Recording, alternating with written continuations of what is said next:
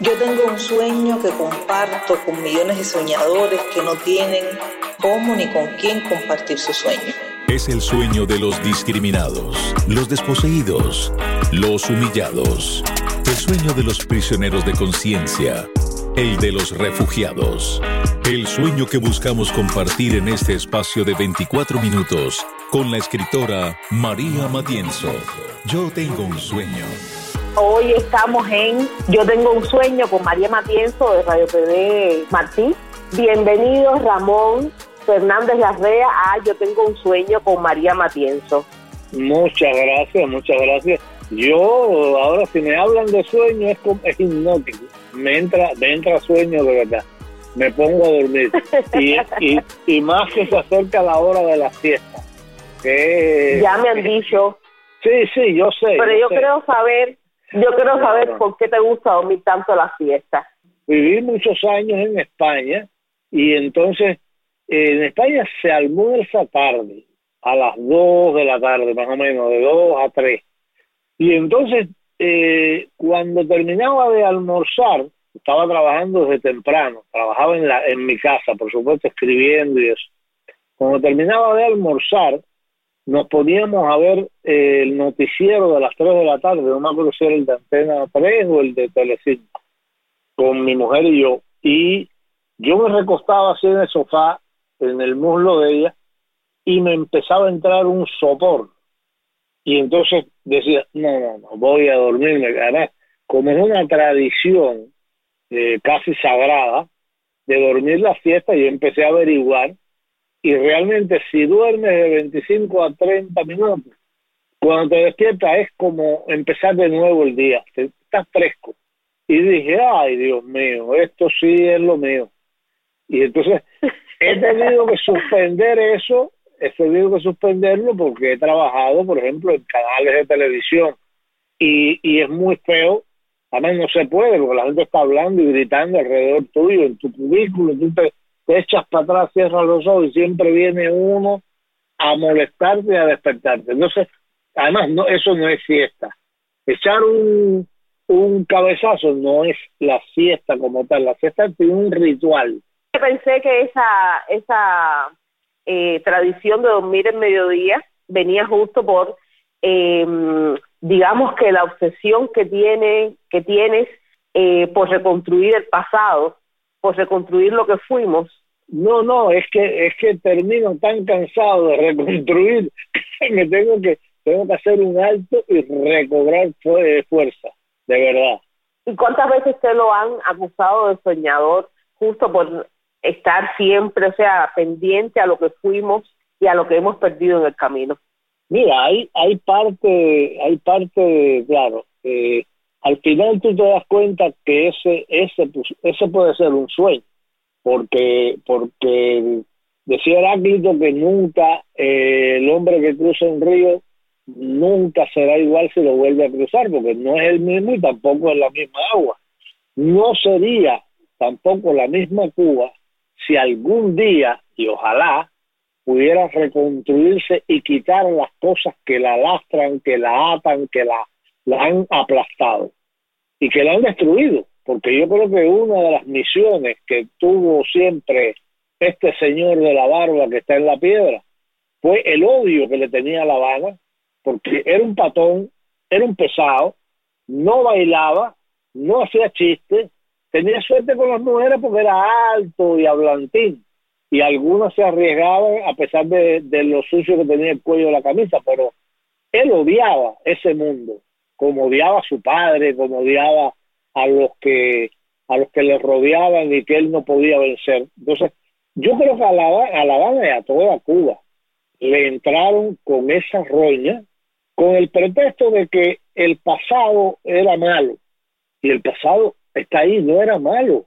El pasado, todos tenemos, nuestros abuelos nos hablaban, eran humildes, trabajaban y tenían su casa, y, y, y, salían de fiesta los sábados y los domingos bien vestidos, bien vestidos humildemente, pero y había posibilidades. Ah, que hubo una dictadura, es verdad, eh, sí, es cierto, porque es que los militares cuando se explayan y cuando tú les das un dedo, la policía y los militares como está compuesto por ladrones y bandidos, eh, quiero decir, a veces en, sociedades medio donde los gobiernos vienen a ser un poco corruptos y tolerantes, y cuando no se cumple una constitución, que es lo primero que, debe haber, no se respeta la ley, la policía se nutre de gente, del eh, psicópata, sociópata y gente que, que cambia eso con tal de que los dejen un poco eh, usar la violencia.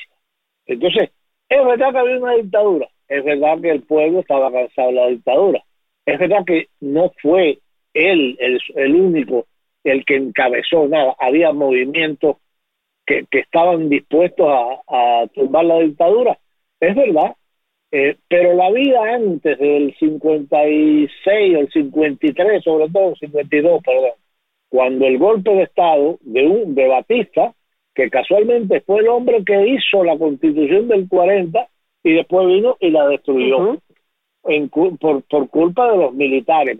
Nosotros tenemos una, una especie de, de mala sombra que nos acompaña no no, no, no desde entonces, sino yo creo que va mucho más atrás, desde los movimientos, las conspiraciones del siglo XVIII y XIX, y después la, la guerra, las guerras de independencia.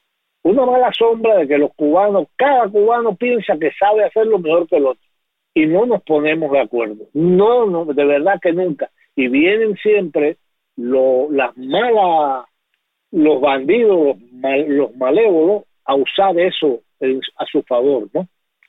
El único, la única persona que logró poner de acuerdo un poco a los cubanos y trataron de envenenarle fue José Martí.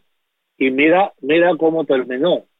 Eh, yo pienso que fue un suicidio, pero bueno, dejó desamparado aquello, lo dejó en manos de militares y ahí se acabó todo. Pero realmente el sueño, como va a volver al sueño, no, yo sé que nunca sería igual, pero por lo menos había ah, debería haber cosas que recuperáramos. Y para eso yo creo que las personas, los cubanos, debemos conocer cómo era, cosas como el respeto a, la opinión ajena, la libertad de expresión, el que usted no se meta en la vida de nadie mientras no viole la ley.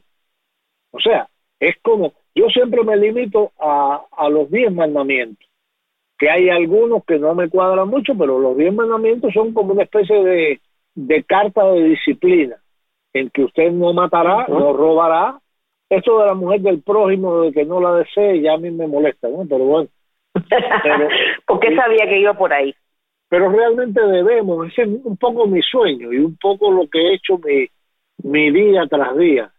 Mi, mi cotidianidad es un poco eso, saber, un, saber más sobre Cuba y darlo a conocer, porque yo creo que es una misión eh, civil casi, en que todos deberíamos este, hurgar y saber cómo fueron las cosas para estar preparados a cómo pudieran ser.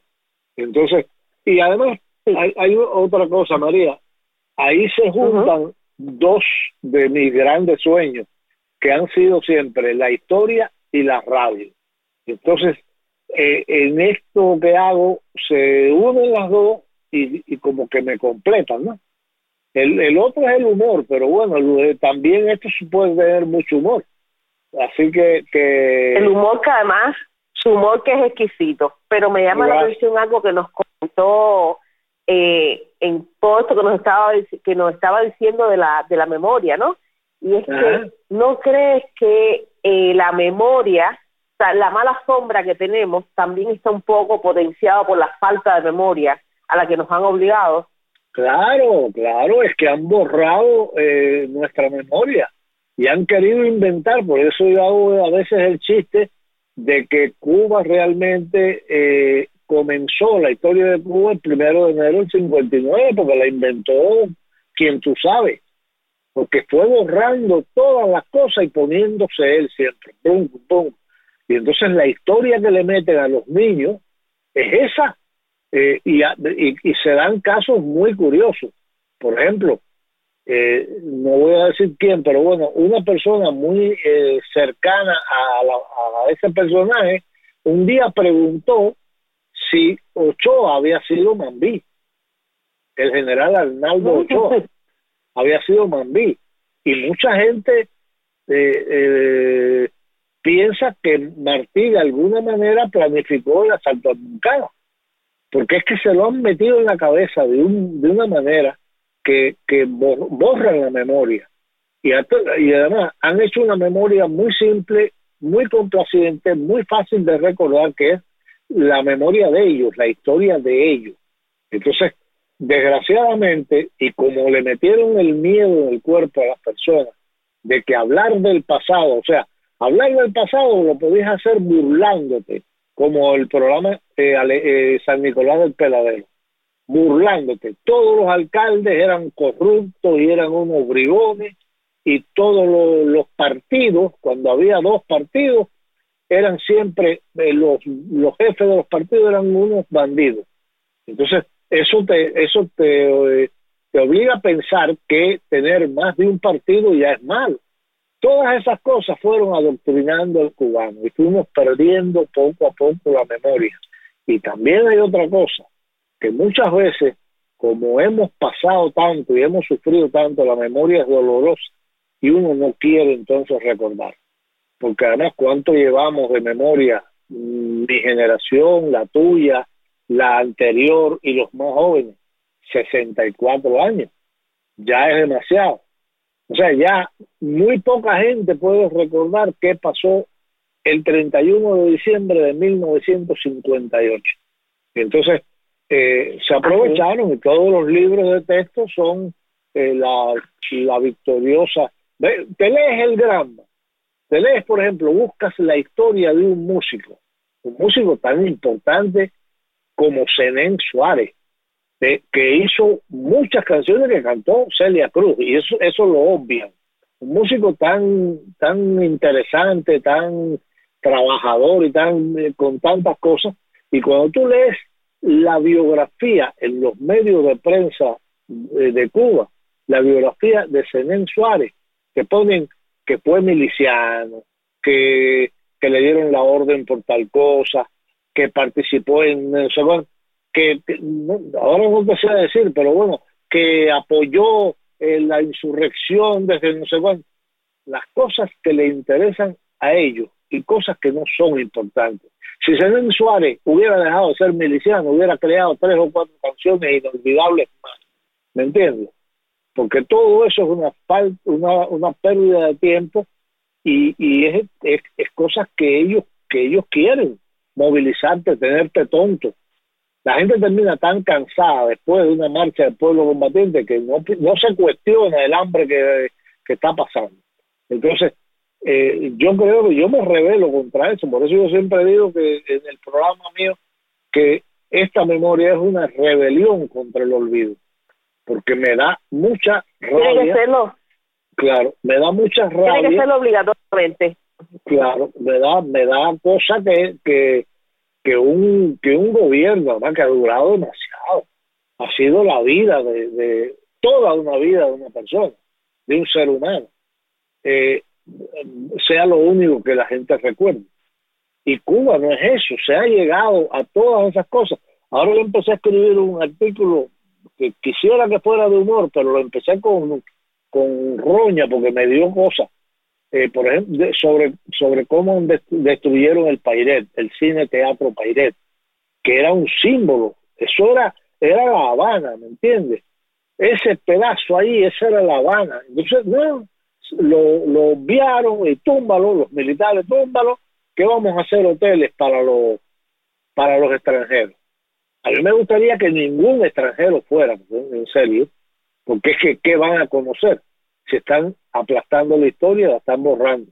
Pero bueno, como la, la gente lo que le interesa, el ser humano lo que le interesa es la gozadera, sí, se, a lo mejor le es útil, le es útil, pero eh, dentro de cinco años la gente joven, los muchachos, no van a saber que ahí hubo un, un cine teatro que construyó un catalán que además tuvo mala suerte porque se le derrumbó tres veces, etcétera, etcétera, etcétera. No van a saber que ahí eh, tocó Paderewski el piano. Hay una anécdota, además, en el Pairé eh, estaba el circo eh, Pubillones, no, perdón, Santos y Artigas. Y eh, un día estaba Paderewski tocando el piano y se escapó un león de lo, del sótano y salió por una boca de, del escenario.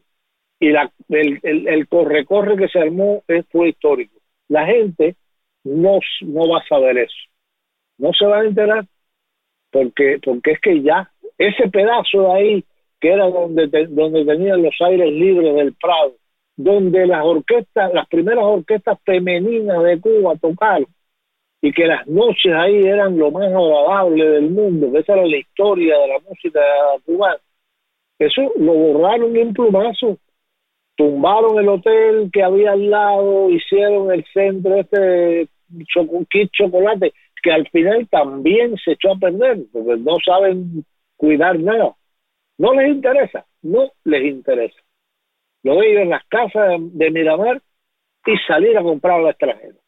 Entonces, y mandar, por supuesto, y los congresitos y eso, y, eh, en fin.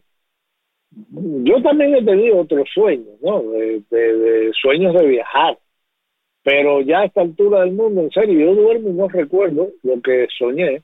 Cuando cierro los ojos digo, coño, voy a soñar y a lo mejor sueño con mi pueblo, con Bayamo, y me veo caminando y llegando a, lo que fue mi casa y al barrio con los amigos, pero además los amigos o se han ido o han muerto, entonces ya parece que se me olvida, se borra todo, se pone todo eh, oscuro y ya ni me acuerdo que, que soñé. Los sueños no son inconscientes, los sueños míos, los sueños míos son como propósito, que es como tú lo apuntaste, ¿no? Está bien apuntado. Y estoy hablando demasiado, pregunta tú, porque ya, me callé. No, para nada, para nada. No, lo que me parece que ha sido un, encuentro exquisito. Esto pasa justo cuando uno decide conversar con gente que sabe tanto y que además defiende a sus sueños a capa y espada. No permita nunca que nadie diga que no tiene sueños. Usted tiene los sueños y los ha realizado. Oye, muchas gracias. Bueno, muchísimas gracias por esta exquisita charla. Siempre es muy, pero muy bienvenido eh, escuchar a gente que defiende tan bien sus sueños. A usted no le hace falta recordar los sueños que sueña mientras duerme. Evidentemente, los sueños los ha materializado en libros como Calciles, que eh, para mí es un libro de cabecera, no solamente porque habla de los músicos, sino de la poética que encierra lo que es ser una isla y lo que es eh, lo que es la isla de Cuba. Muchísimas gracias, por estar aquí en Yo Tengo un Sueño eh, con María Matienzo y los invito no solamente a escuchar este podcast, sino a los que vienen. Habrá sorpresas, muchas más.